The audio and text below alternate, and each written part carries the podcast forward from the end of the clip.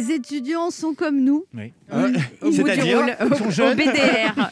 Ils ne vont pas trop bien en ce moment. Ouais, écoutez. Au début, ils ont trouvé ça sympa de ne pas passer le bac. Ah maman, c'était bien la peine que tu m'achètes toutes ces annales. Parce que perso, j'ai claqué beaucoup d'argent dans des annales. Ah ouais Après, quand ils ont compris le principe du contrôle continu, ils ont dit Oh, Putain, mais si j'avais su, j'aurais bossé au premier trimestre. J'ai le somme. Le jour des résultats, les terminales 2020 avaient imaginé faire une fête avec leurs copains, boire, sortir, Oh là là. danser toute la nuit. Et en fait, le bac, ils l'ont appris par un message sur leur ordinateur et les boîtes de nuit étaient fermées. en septembre 2020, les étudiants ont démarré la vie d'étudiants dont ils avaient tellement rêvé. Ça a duré un mois. Ouh, Puis on leur a demandé de rester chez eux.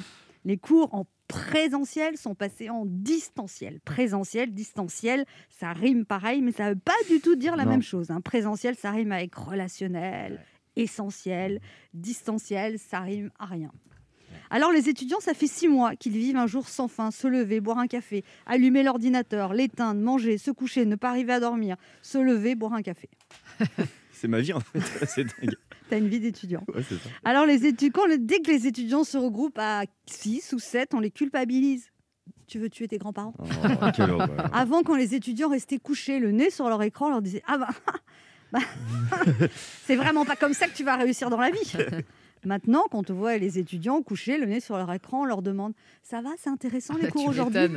Parce que moi, quand j'avais 20 ans, en 1985, quand je me plaignais, j'entendais de quoi vous vous plaignez enfin On voit bien que vous n'avez pas connu la guerre. Enfin, je veux dire vraiment la bof génération. Vous êtes nés dans le coton. Alors nous, aux étudiants, bah, bêtement, on leur dit mais de quoi vous vous plaignez? Enfin, c'est moins pire que la guerre quand même. Et puis là, mamie est intervenue. Bah, c'est moins pire, euh, mais c'est dur quand même, parce qu'au moins pendant la guerre, on pouvait tirer un coup. C'est vrai. Pendant les cours en distanciel, quand les profs demandent Vous avez des questions les étudiants n'osent pas demander Monsieur, à quoi ça sert d'apprendre l'histoire de l'art quand on peut plus aller dans les musées?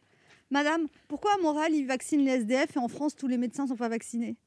Alors les profs essayent de répondre, mais comme le présentiel a duré très peu de temps, ils n'ont même pas eu le temps d'apprendre le prénom de leurs élèves. Écoutez, euh, Lucas. Oui, bah, je vous appeler Lucas. D'ailleurs, je vous appelle tous Lucas. Ce sera plus facile, même les filles. La période actuelle permet un retour sur soi, une introspection, ça permet de réfléchir à ce qu'on veut faire dans la vie. Mais à 20 ans, quand tu es en pleine construction, tu n'as pas envie de te demander ce que tu vas faire de ta vie, mais plutôt ce que tu vas faire de ta soirée. Et les étudiants de 2021, ils ont dû arrêter les babysitting parce qu'il n'y avait plus trop d'enfants à garder, vu que les parents ne peuvent plus sortir le soir. Et puis, il y a les étudiants qui n'ont pas d'ordinateur et qui suivent leurs cours sur leur téléphone avec une connexion chaotique. On appelle ça la fracture numérique. Enfin, vu le prix des ordinateurs, ce serait plutôt la facture numérique. C'est clair. Surtout les étudiants de 2021, ils n'ont plus droit à tout ce que j'ai connu étudiante. La bibliothèque, tu travailles, tu procèdes à un petit repérage, Ouais, c'est ça. tu fais semblant de lire un Un livre. repérage de livres. Ah, c'est le bon vieux temps. Les étudiants de 2021, ils n'ont plus droit aux terrasses des cafés. Tu parles, tu fais un petit repérage. Ils n'ont plus droit aux fêtes, à la séduction, aux discussions enflammées, aux nuits blanches. À l'âge de tous les possibles, on leur explique que tout est impossible. Ils sont cloîtrés chez eux avec interdiction de tout ce qui fait le sel de la vie, le contact humain.